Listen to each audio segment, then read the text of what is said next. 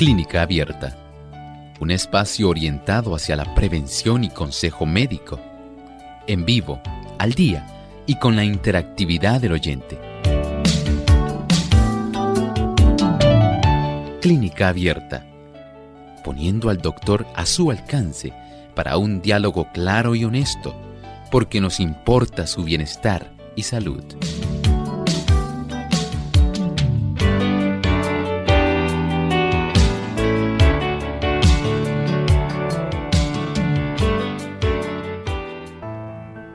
El momento para que usted se pueda comunicar a nuestro programa y hacer su consulta hoy en nuestra edición de preguntas.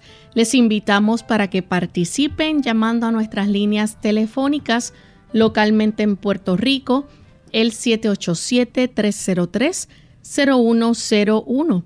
Para aquellos amigos que se encuentran en los Estados Unidos, les invitamos a comunicarse a través del 1866-920-9765. Para llamadas internacionales libre de cargos, el 787 como código de entrada, 282-5990 y 763-7100. También usted puede visitar en nuestra página web radiosol.org en vivo a través del chat. Puede escribirnos su consulta y también puede llamar solamente oprimiendo el símbolo de teléfono. Se comunica directamente a nuestro programa en esta hora y puede hacer su consulta.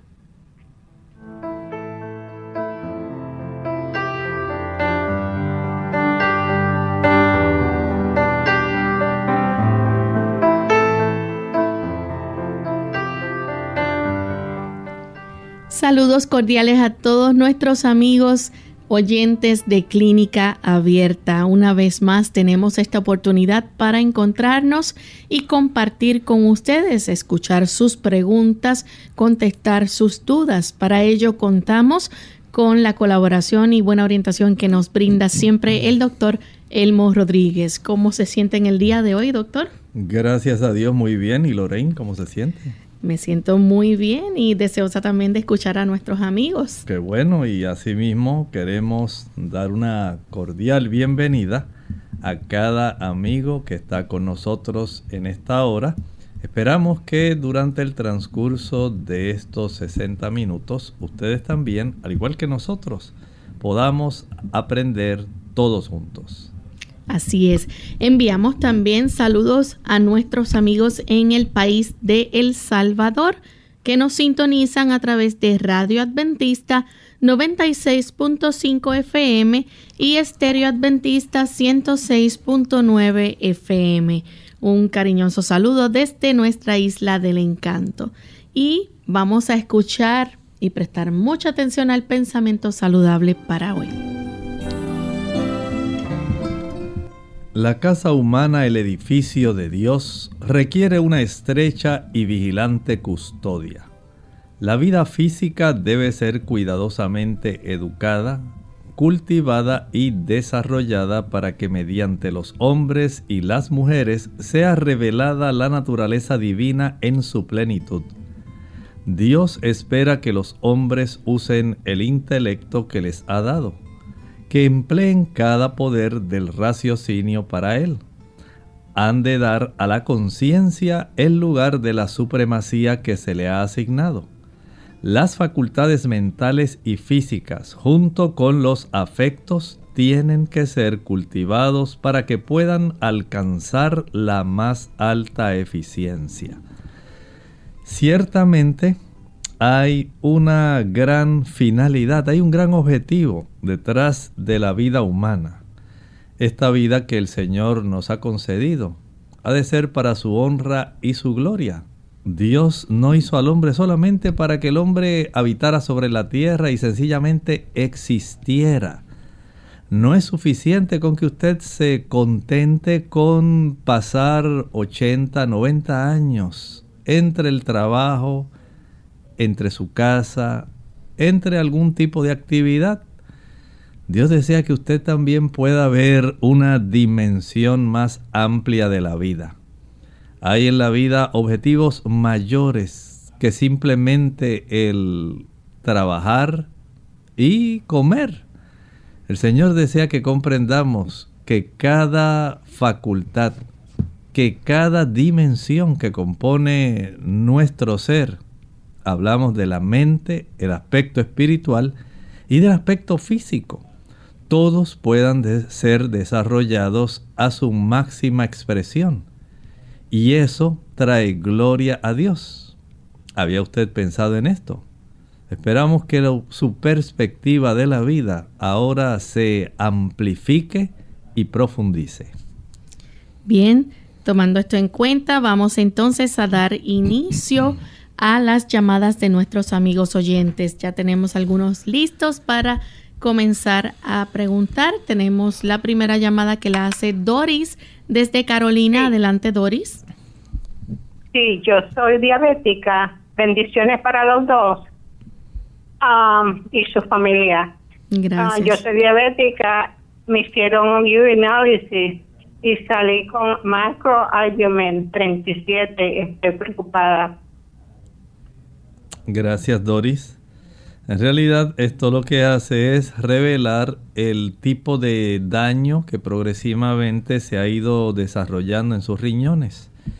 Este tipo de evidencia donde hay microalbúmina y donde tal vez en el análisis urinario se evidencian las cruces de proteína que se están permitiendo escapar.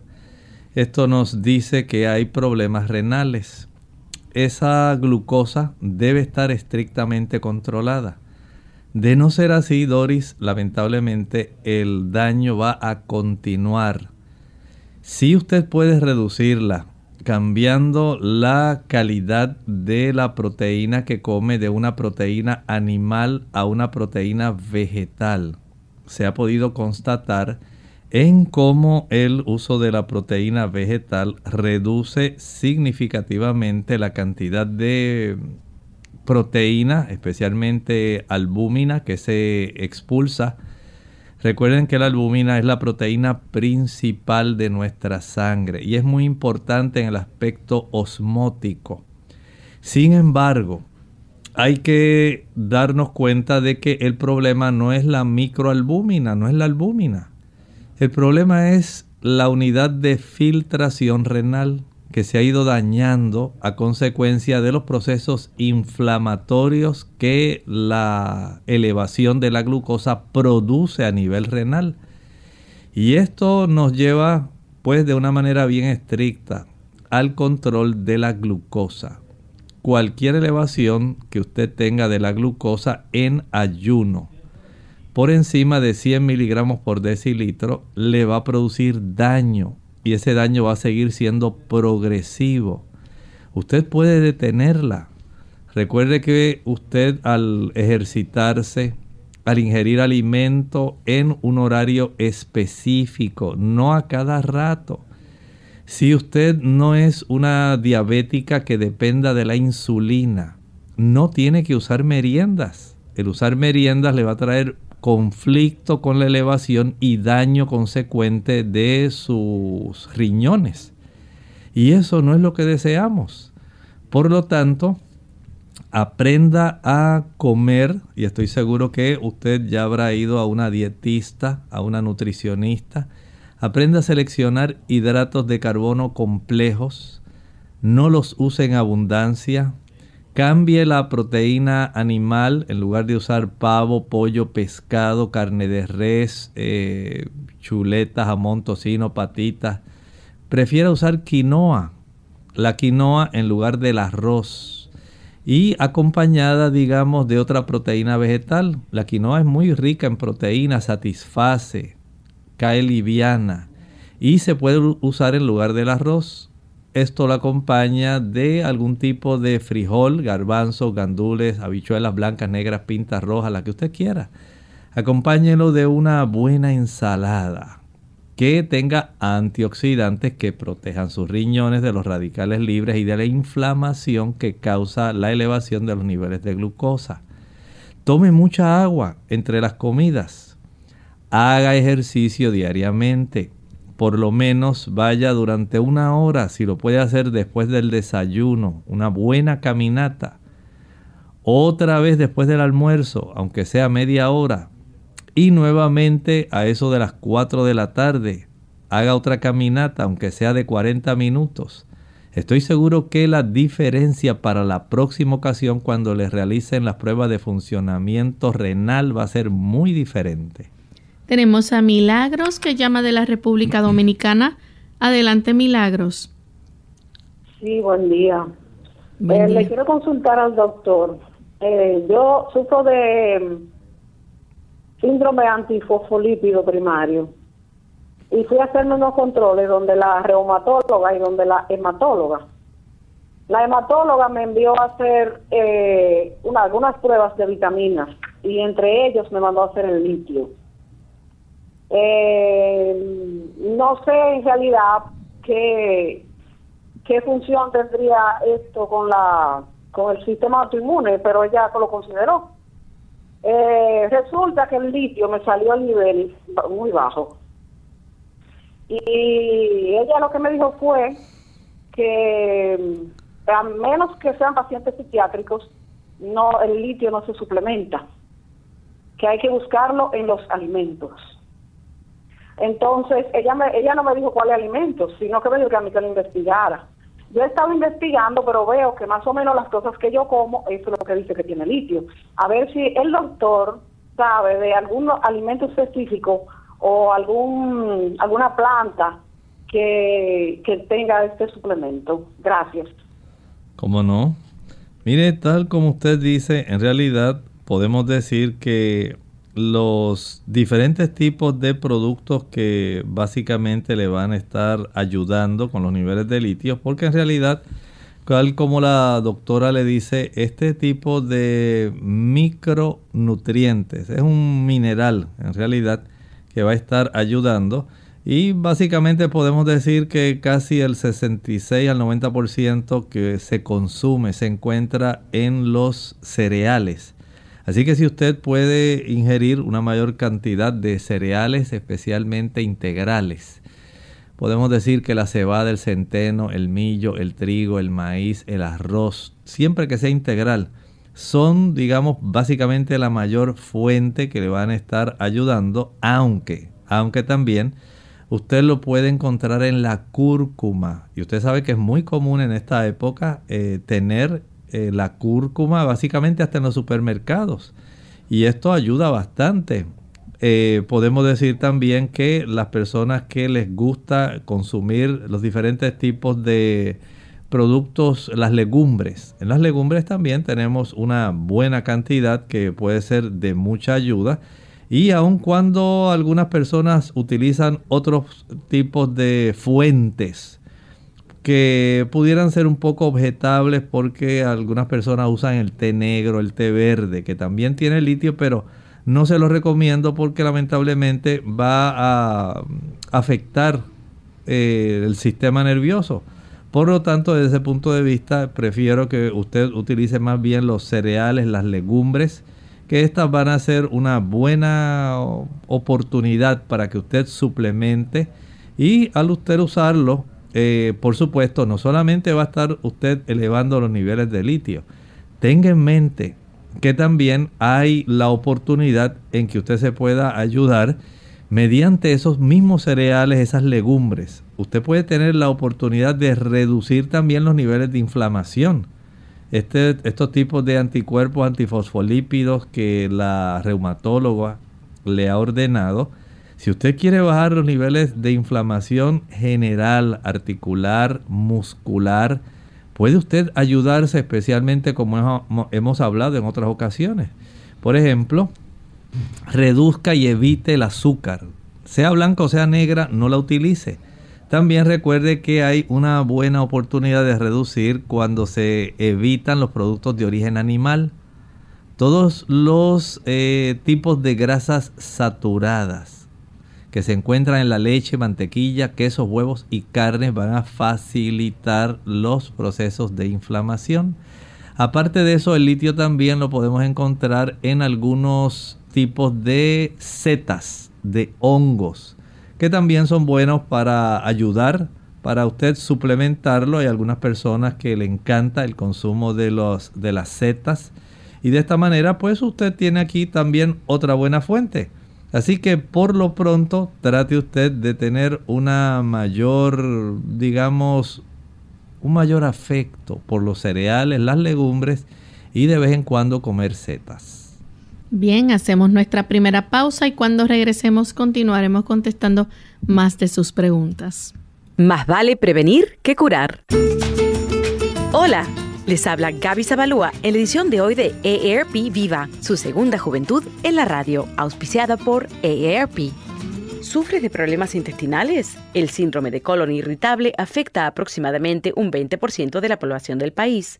Si bien esta enfermedad que afecta al sistema digestivo no conlleva riesgo de vida, sí es dolorosa e incómoda y sus consecuencias pueden ir más allá de una simple molestia pasajera. Aunque es difícil de diagnosticar, algunos de los síntomas que acompañan esta enfermedad son sensación de hinchazón, flatulencia, estreñimiento, diarrea y dolor abdominal. Además, los síntomas pueden empeorar cuando la persona está bajo mucho estrés o no come alimentos saludables. Para diagnosticar si se padece de este síndrome, el médico primero deberá descartar, mediante análisis de sangre o colonoscopía, que no sea una enfermedad más seria. En función de cuánto hayan comenzado los síntomas y el patrón de estos hayan seguido por cierto tiempo, el médico podrá decidir si se trata de no o una enfermedad. En caso afirmativo, aún no existe una cura para este síndrome. Sin embargo, el médico puede recomendar medicamentos para disminuir los síntomas. De todas formas, la mejor manera de manejar el problema es seguir una dieta saludable y evitar el estrés. El patrocinio de AARP hace posible nuestro programa. Para obtener más información, visita www.aarpsegundajuventud.org oblicua viva.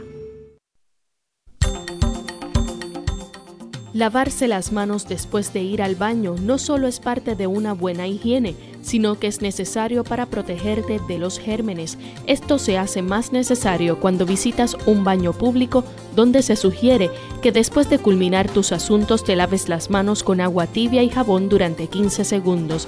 Después de lavártelas, debes secarlas y usar el mismo para cerrar la llave del grifo.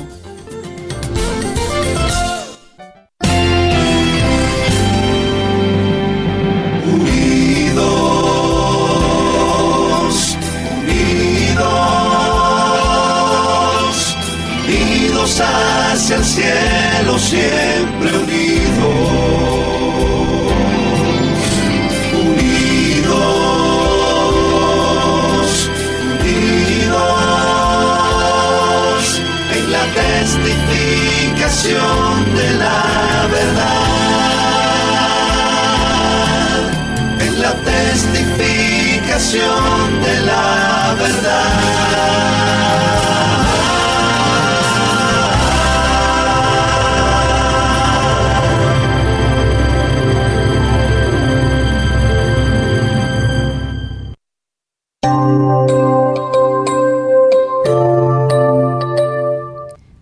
Ya regresamos a Clínica Abierta y tenemos en línea telefónica una anónima que se comunica de la República Dominicana. Adelante, anónima. Sí, buenos días. Buen día. Que Dios bendiga tan maravilloso programa. Gracias. Gracias. Tengo dos preguntas. Eh, ¿Qué se debe hacer en cuanto a alimentos y en cuanto a medicamentos para una persona que tiene la vitamina D bajita y tiene la TTPH alta, como en 800 y algo, autoinmune, le encontraron hipertiroiditis autoinmune. Que el doctor me ayude, por favor. Muchas gracias. Mire, eh, la mayor parte de las personas que consumen alimentos de origen animal, puede básicamente obtener del pescado una buena cantidad de vitamina D. Hace algunos, algunas décadas atrás, muchas personas lo que hacían era tomar aceite de hígado de bacalao y con esto elevaban rápidamente la vitamina D. Pero supuesto, por supuesto, actualmente ya la calidad de peces en el mar no es igual hace tal vez 30, 40 años atrás. Ahora las cosas son diferentes. Ahora hay mucha contaminación en el mar. Los animales marinos generalmente están muy contaminados con mercurio y con otros metales pesados. Y lamentablemente muchos de estos productos también pueden pasar a la sangre de la persona que lo consume porque en esa grasa van disueltos también muchos elementos, eh, productos digamos eh, de fósforo y otros más que se utilizan en los cultivos y lamentablemente tienen mucha afinidad por el tejido graso.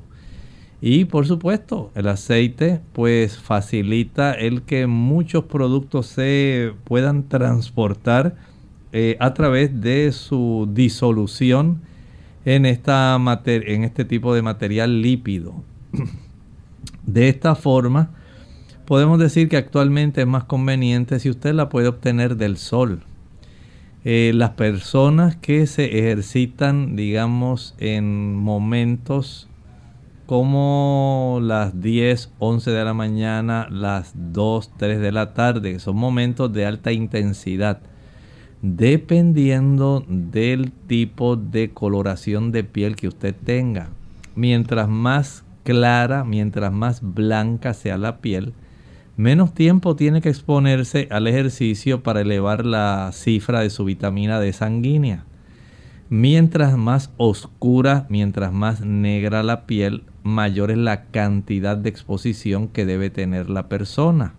Porque si bien es cierto, la melanina que nos da el color en la piel, eh, nos protege del daño de los rayos ultravioletas, también en cierta forma la coloración o pigmentación de nuestra piel afecta la cantidad de vitamina D que podemos preparar en un lapso de tiempo y por eso se requiere, digamos, la persona más morena, estar expuestos 45 hasta una hora. Las personas bien blancas 20 minutos, 25. Básicamente les ayuda a obtener esa cifra. Pero esto no es porque usted se expuso al sol una vez al mes. No hizo nada. Si se expuso al sol una vez a la semana tampoco hizo nada. Debe usted ejercitarse diariamente. De esta manera la obtiene de una manera natural, eficiente. Si usted desea algún tipo de suplementación, ya hay muchas compañías que tienen vitamina D3 tanto de origen animal como de fuentes vegetales, que casi siempre vienen siendo los diferentes tipos de setas y algas. De ellas se obtiene y son prácticamente bioequivalentes. Pero todo depende de la cifra de vitamina D sanguínea. Si amerita 2.000 unidades diarias, 5.000 unidades diarias, 10.000 unidades una vez a la semana, todo depende de lo que el médico le haya a usted recomendado de acuerdo a la cifra sanguínea de su vitamina D. Tenemos entonces a María Isabel desde los Estados Unidos. Adelante María Isabel. Ah, sí, eh, yo estoy aquí, aquí está Marisabel Rodríguez, buenos días, Dios les bendiga. Eh, estoy llamando eh, en la pierna derecha tengo una celulitis y también tengo, se me echó la pierna, eso, eso también tiene que ver con la edema. Quisiera saber si el doctor puede ayudarme con algún remedio natural o recetarme alguna, no sé, alguna pastilla o algo natural que yo pueda comprarme, porque tengo esta pierna mal. Gracias. Eh, mire, hay que diferenciar. Una cosa es que usted tenga una infección que se haya infiltrado en su piel y haya desarrollado una celulitis. Hay muchas damas que lo que entienden por celulitis es ese acúmulo de grasa por debajo de la piel que se le ven así como unos bultitos. No es eso. Una celulitis desde el punto de vista médico más estrictamente es una infección generalmente por eh, bacterias. Bacterias que pueden facilitar un gran problema que produce enrojecimiento, produce calor, produce dolor y fiebre. Si eso es lo que usted llama celulitis, ya eso es una infección, eso hay que tratarlo con antibióticos. Pero si usted lo que le llama celulitis es al acúmulo de grasa que a veces ocurre en las áreas de las piernas, eso como único se quita básicamente es con ejercicio, no hay otra forma. Si usted tiene un edema, hay que detectar por qué está el edema. Digamos, hay personas que piensan que tienen edema cuando lo que tienen es grasa que le está colgando de los dos lados del tobillo y no es hinchazón. Pero hay otros que tienen edema, ya sea por infección, ya sea por una inflamación articular de las áreas, digamos, de los maleolos, de los tobillos, interno o externo, eh, porque tienen algún tipo de artrosis. Hay también eh, inflamaciones por causas cardíacas. Se desarrolla edema por insuficiencia cardíaca. También cuando hay insuficiencia venosa se desarrolla. Cuando hay insuficiencia hepática o insuficiencia renal. También puede ocurrir ese edema por el uso de algún beta bloqueador que esté produciendo eh, un efecto adverso. Si usted quiere saber cuál es la causa de su edema, para saber cómo tratarlo, tiene que ir a su médico y éste le debe indicar cuál es la razón que él sospecha grandemente que es el motivo por el cual usted tiene el edema. Tenemos entonces a Carmen de Barceloneta. Adelante, Carmen. Buenos días, Dios les bendiga. Mi pregunta es la siguiente. ¿Qué remedios puedo hacer para la acidez extrema, bien extrema en el estómago? ¿Qué remedios caseros? Además de ir al gastroenterólogo. Gracias. Gracias a usted. Empezamos por las causas. Si no sabemos las causas, no podemos trabajar con el problema. Si usted toma café, ya sabe que mientras tome café no va a mejorar una gastritis crónica. Si usted es una persona que tiene muchos problemas y está constantemente viviendo situaciones muy difíciles matrimonialmente, familiarmente, desde el punto de vista social, laboral, económico, mental. Y esta situación a usted es básicamente una tortura diaria. Ya sabe la razón por la cual tiene esa gastritis crónica. Hay que trabajar con ese problema. Si es porque a usted le gusta el chile, el pique, el ají la canela, la nuez moscada, la pimienta, el uso de los cubitos de sabor de pollo de res, porque le gusta el uso del glutamato monosódico, la comida de los chinos. Le gusta el vinagre porque usted leyó en la internet que el vinagre baja de peso y ayuda a yo no sé cuántas cosas. Todo eso le va a estar inflamando el estómago. Si usted toma alcohol, si fuma, ya sabe que hay unas razones que si usted no las quita, siempre va a continuar con su gastritis crónica. Si usted le facilita al Helicobacter pylori, porque a usted le encanta el dulce, los jugos, las maltas, los refrescos, los bombones, los helados, las paletas, los bizcochos, las galletas, y el azúcar a usted la debilita, la derrite porque le encanta, ya sabe que va a seguir con gastritis crónica. Y si le encantan las frituras, ya sea amarillos fritos, que lo que sea, empanadillas, pastelillos, tostones, no importa que lo fría en aceite de pepita de uva, en aceite de ajonjolí, en aceite de oliva. Va a seguir con la gastritis. Entonces tenemos que trabajar con eso. Claro, si usted corrige su problema, ahora para acelerar el proceso de recuperación prepare el agua de papa. Va a echar o añadir en la licuadora dos tazas de agua de papa, perdonen, dos tazas de agua sencillas. A estas dos tazas de agua sencilla le añade una papa cruda pelada, mondada. Y una vez licue y cuele, va a tomar media taza de agua de papa antes de cada comida, antes del desayuno, del almuerzo y de la cena, y la última media taza al acostarse. Esto lo tiene que repetir durante 6 a 7 semanas, pero no le va a funcionar mientras usted no deje de tratar el problema básico que le está causando la gastritis. Bien, Vamos a hacer nuestra segunda pausa y al regreso continuaremos con más de sus llamadas. Cuidado con pulverizar los medicamentos.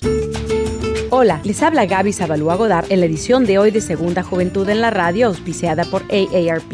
La dificultad para tragar los medicamentos recetados en forma de tabletas induce a muchas personas en su segunda juventud a pulverizarlos. No obstante, se ha descubierto que triturar ciertos paliativos como la morfina o los medicamentos para la presión sanguínea pueden ser extremadamente peligrosos. De acuerdo con un estudio liderado por el farmacólogo David Wright, pulverizar las pastillas y mezclarlas con líquidos como el agua puede crear dos tipos de problemas. Uno, que algunos medicamentos pierdan su efectividad y no te brinden el beneficio esperado.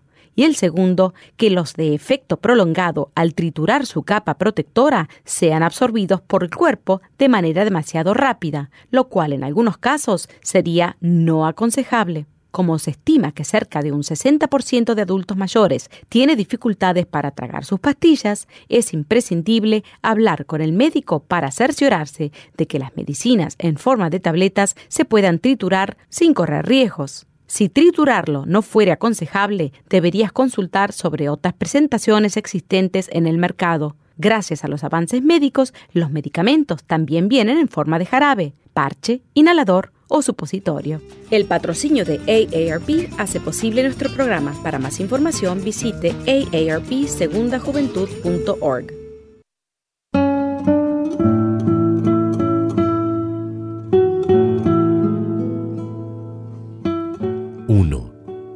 No adquiere confianza en sí mismo por tener siempre la razón, sino por no tener miedo a equivocarse.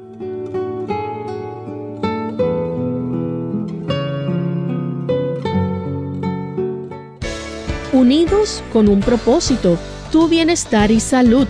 Es el momento de hacer tu pregunta llamando al 787-303-0101 para Puerto Rico, Estados Unidos 1866-920-9765 y llamadas internacionales al 787-763-7100 o al 787 282-5990. Clínica Abierta, trabajando para ti. Clínica Abierta.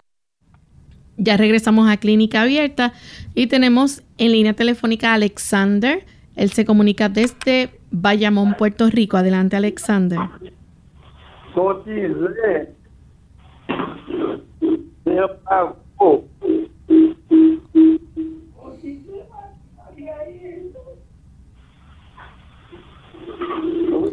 Alexander, estamos teniendo problemas para escuchar su pregunta.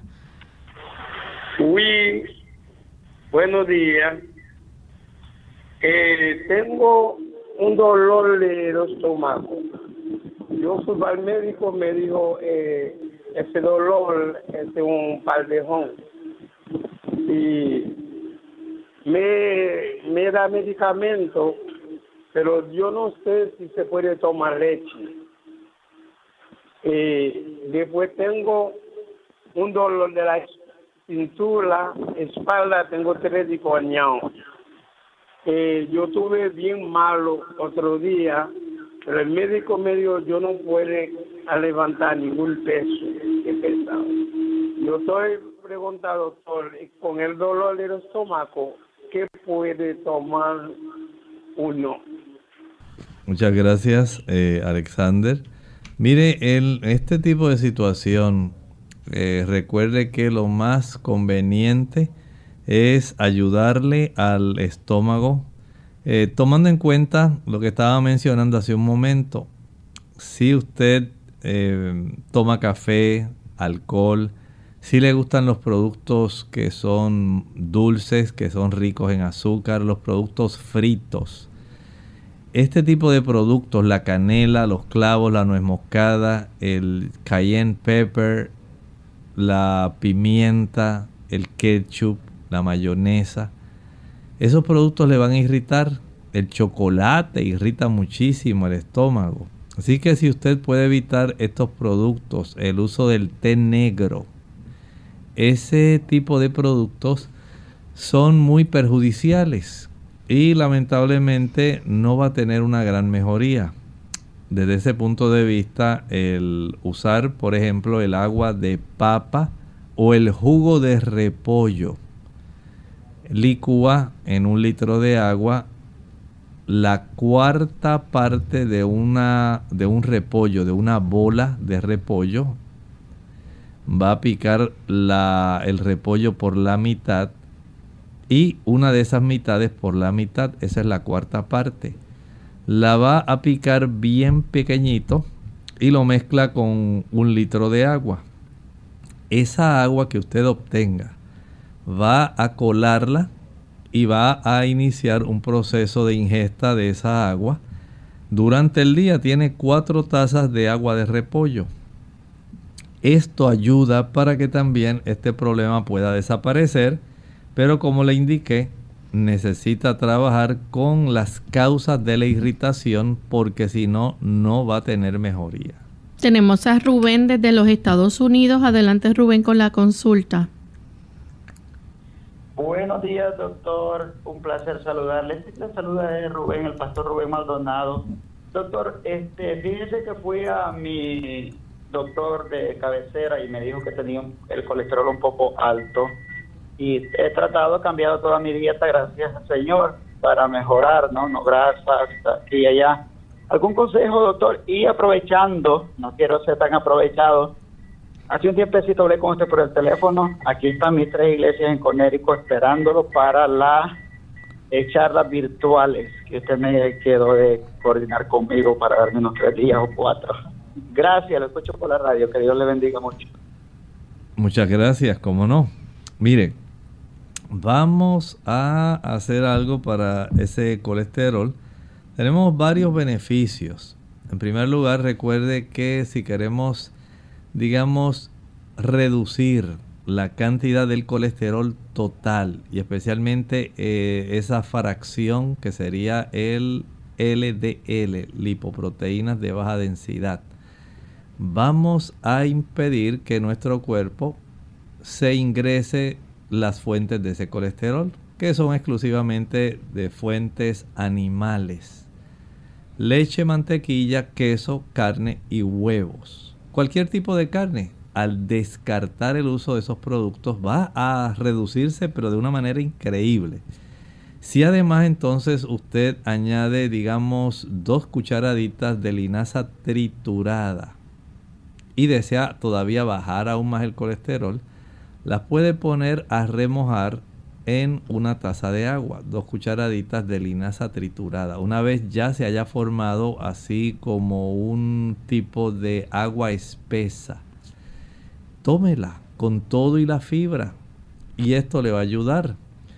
También la cebolla reduce el colesterol, el ajo reduce el colesterol, el uso de la berenjena reduce el colesterol, los garbanzos reducen el colesterol, el consumo de berro, el consumo de rábanos reducen el colesterol. El salvado de avena, el salvado de trigo reducen el colesterol. Los cereales integrales reducen el colesterol. Todas las legumbres reducen el colesterol, ya sean frijoles blancos, negros, pintos, rojos, lentejas. Todas ellas ayudan en la reducción del colesterol.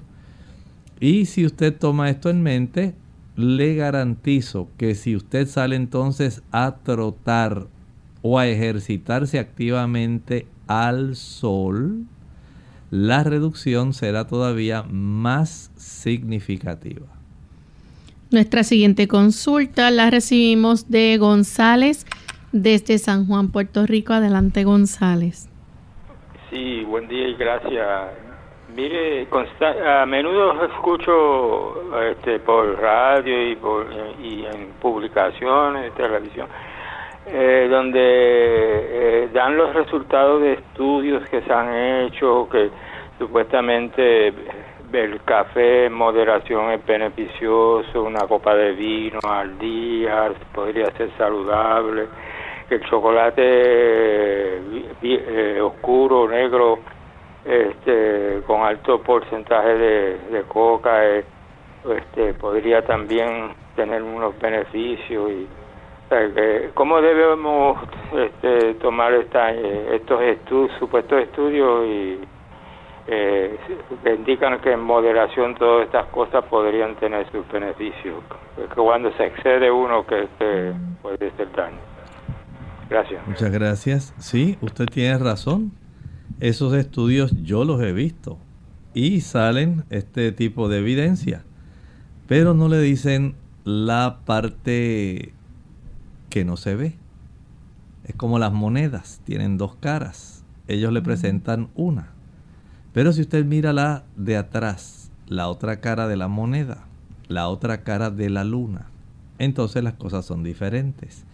Porque si bien es cierto, por ejemplo, algunos de ellos tienen aparentemente un beneficio, lo cierto es que, por ejemplo, pensemos en el chocolate, el café, son productos que van a estimular el sistema nervioso central y a la larga hacen que usted entre en un periodo de ansiedad seguido eventualmente de un periodo de depresión. Esa parte ellos no se la mencionan. Tampoco le mencionan que el café y el chocolate ayudan a elevar el colesterol y los triglicéridos, especialmente el chocolate sube mucho los triglicéridos. Ambos elevan la presión arterial.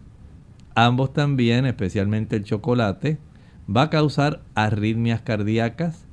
Ambos van a colaborar en el desarrollo de enfermedad fibroquística mamaria. Y si fuera poco, entonces el café además le provee la oportunidad de desarrollar cáncer de páncreas, cáncer de vejiga y la elevación del colesterol malo. Tiene entonces un perfil ahora de la otra parte. Y cuando usted pesa una cara y además añade la otra, es como cuando usted firma un contrato y no leyó las letritas pequeñas. Y entonces usted dice, ay, si me lo hubieran dicho, si me hubiera fijado. Así ocurre con estos productos. Sencillamente usted debe pesar los riesgos y los beneficios. Y entiendo que los riesgos son mayores que los beneficios. Descártelo. Todo lo que le haga daño a su cuerpo, que es templo del Espíritu Santo, no se debe usar ni siquiera en moderación. Tenemos entonces a Erika que llama de la República Dominicana. Adelante, Erika. Sí, gracias, buen día. Aunque yo he escuchado parte de la, de la pregunta que deseo hacer eh, sobre la el reflujo, yo quiero ahora sobre el reflujo. A mí se me ha reflejado mucho más es en la garganta. No me da tos, pero sí la molestia la siento mucho en la garganta. No soy de comer eh, en la calle, vamos a suponer, comida chatarra, no como tantas frituras, soy de tomar poca leche pero es para ver si pueden darme algo más de lo que el doctor ha recomendado de la papa para el reflujo gástrico reflejado ya a nivel de la garganta. Gracias. Claro que sí. Mire, lo más fácil y probablemente es lo único que le falta por hacer. Cada día después que usted coma, ya sea desayuno, almuerzo o cena, váyase a caminar esto ayudará para que el movimiento de mezclado del estómago sea más eficiente y también acelera el vaciado del estómago. De esta forma usted puede evitar que el contenido gástrico pueda regresar por la vía de la válvula llamada cardias en dirección al esófago y a la zona de la faringe, que es donde a usted le está afectando. El sencillamente caminar después de cada una de las comidas acelera ese vaciado estomacal y va a evitar todo este problema. Pero si usted se queda sentada o sencillamente se acuesta porque dice, ay, yo no puedo dormir si no tengo en mi estómago algo que yo sienta que no tenga hambre. Pues lamentablemente va a seguir con el problema. Mientras mayor sea la cantidad de grasa que usted coma, mayor es la cantidad de reflujo.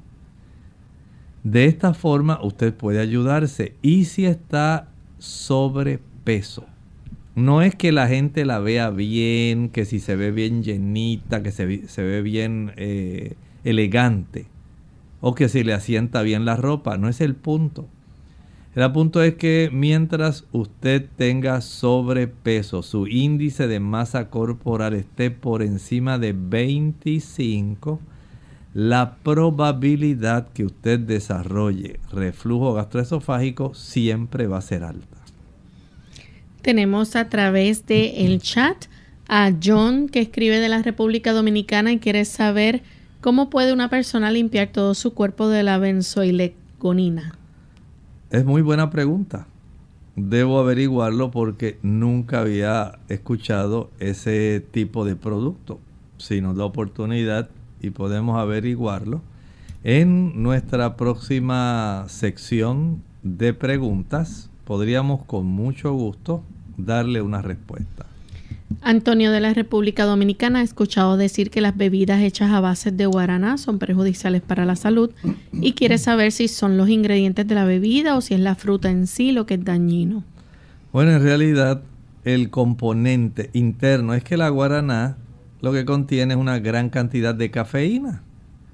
Y si usted desea estar libre de el efecto que produce la cafeína en su cuerpo, ya sea elevando la presión arterial, produciendo ansiedad seguida de depresión, facilitando el desarrollo de hipertensión arterial, arritmias cardíacas, evítelo. Así que de una vez, eh, básicamente esto es lo que está detrás de la guaraná, básicamente es la cafeína que está ahí en abundancia. No sé si tenemos otra consulta. La Alexandra nos escribe y dice que hace dos días le hicieron una histerectomía total, tiene muchas náuseas, quiere saber qué alimentación y cuidados debe tener y cómo calmar las náuseas, está vomitando mucho. Mire, si está vomitando mucho y básicamente se va a descontrolar su cifra de minerales, el sodio, el potasio, el cloro, todo esto se va a trastornar y usted se va a complicar. Yo le sugiero que usted hable con su médico, el que la operó, y él estoy seguro que le puede ordenar algún antiemético. Estos son medicamentos para evitar el vómito y evitar las náuseas y vienen en forma inyectable algunos vienen en forma de supositorios. Eh, esto le puede ser de mucha ayuda. También hidratarla adecuadamente. Recuerde que se pierden muchos electrolitos en el vómito. Se pierden muchos. De verdad, se debilita la persona. Hable con su médico. No se quede así. Si no puede conseguirlo, vaya a sala de urgencias o emergencia para que la atiendan y se cerciore de que todo esté bajo control. La siguiente consulta la hace Elena Ramírez. Dice, eh, muestra sus resultados de laboratorio en cortisol, el rango, la hemoglobina, la glucosilada. Eh, aquí usted puede ver en pantalla, doctor, los resultados está diciendo entonces cómo lo ve usted. Bueno, sencillamente solamente la hormona estimuladora de la tiroides que está levemente aumentada. Si usted pudiera bajar peso sería de mucha ayuda porque el metabolismo mejora. Acostarse a dormir temprano ayuda al metabolismo para que éste pueda normalizar. Comer en horarios específicos, bien delimitados, no estar alterando el metabolismo tiroideo comiendo a cada rato, como usted probablemente habrá escuchado. El tener una vida bastante productiva, organizada, ayuda mucho a la glándula tiroides. Y el evitar aquellos elementos que provienen del mar, elementos alimenticios. Si usted consume algún tipo de marisco, algún tipo de crustáceo o pescado, deje de utilizarlo. Este tipo de productos van a trastornar su glándula tiroides. Y usted está tan cerca de la normalidad que bien vale la pena hacer el esfuerzo. Bajar peso, evitar esos productos marinos, tratar de dormir suficiente y temprano, ejercitarse cada día y comer en horarios regulares. Bien, esas tenemos otra consulta. Ana, desde El Salvador, adelante con la pregunta, Ana. Gracias, buenos días. Mi consulta es qué podría usar para eh, disminuir eh, este un sangrado como de la tiroides. Y este los gases en el estómago y así una poquita de diarrea este que me pudiera decir algo sobre eso. Bueno mire en realidad de todo lo que preguntó básicamente lo que me preocupa es lo del sangrado de la tiroides no sé cómo es que usted lo ha diagnosticado no sé si es que le dijeron que era de ahí o que usted sospecha es muy raro que una persona pueda tener un sangrado de la tiroides, a no ser que el médico le haya especificado algo así. Eso es sumamente raro. Es algo muy raro. En realidad, esa parte no se la puedo contestar. Tiene usted que ir a su médico para verificar si es que las arterias que suplen la vasculatura arterial o venosa han sufrido alguna lesión, porque es muy raro, o que usted haya sufrido algún tipo de punción en esa área de la tiroides. Son cosas rarísimas. No deje de ir al médico porque esto hay que verificar eso que usted está diciendo. El asunto de los gases y de la diarrea ese es más fácil.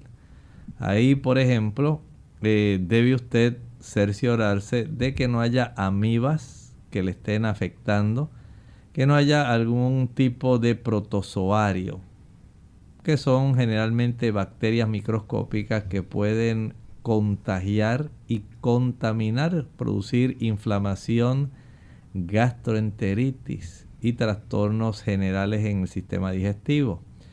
Puede utilizar el carbón activado, una cucharadita de carbón activado pulverizado, disuelto en media taza de agua e ingerido. Esto le va a ayudar para cortar los eructos, las flatulencias y la diarrea. Es muy efectivo. Pero si el asunto es porque usted tiene algún tipo de intoxicación alimentaria, ya sea por alguna toxina de las que provienen de algunas bacterias, o sencillamente porque está infectada con alguna bacteria, como por ejemplo la E. coli o alguna otra himenolepsis nana o diferentes que hay. Y esto le estuviera afectando la salmonella tifi o paratifi. Hay que indagar. Vaya al médico, deje que le hagan algunos estudios, algunas preguntas, que le tomen la temperatura, le palpen su abdomen y si es necesario hacer algunos leucocitos fetales y un coproparasitoscópico o un coprológico, que se lo hagan. Es muy importante en ese aspecto. Tenemos a Yomar de la República Dominicana en nuestra última llamada. Adelante, Yomar.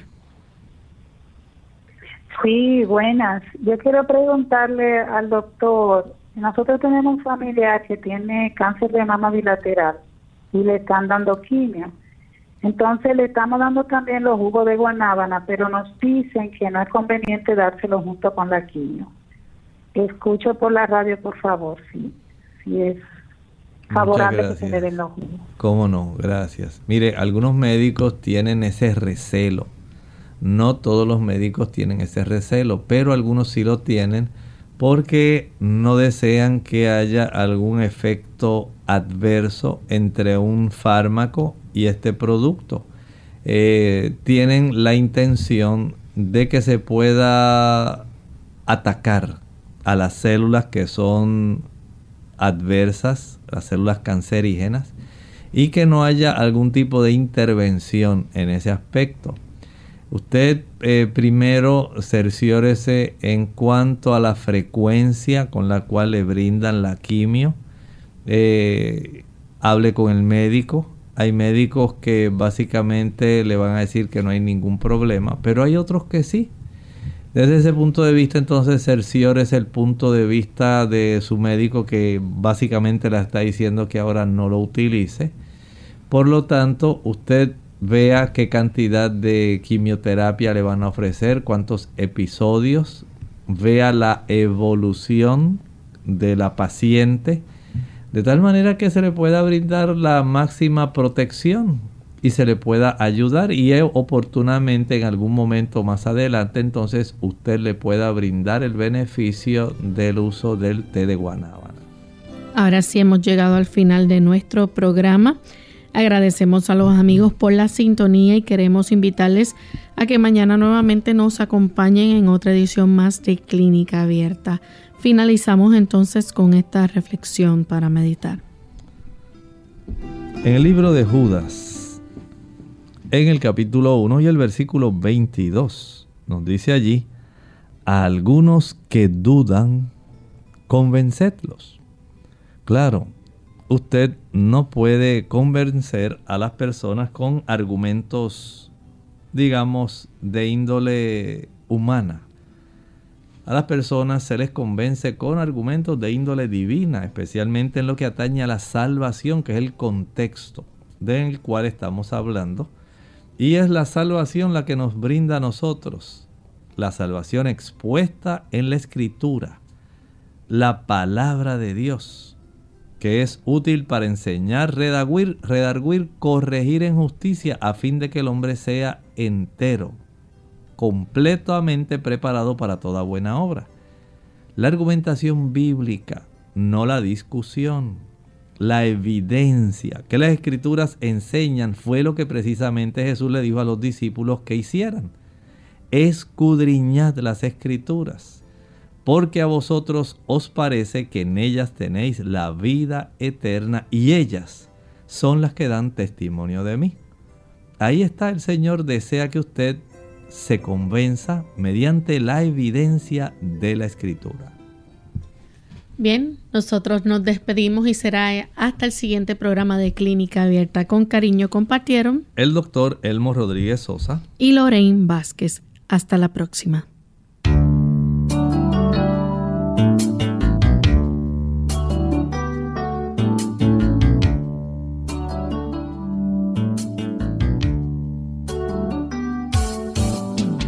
Abierta.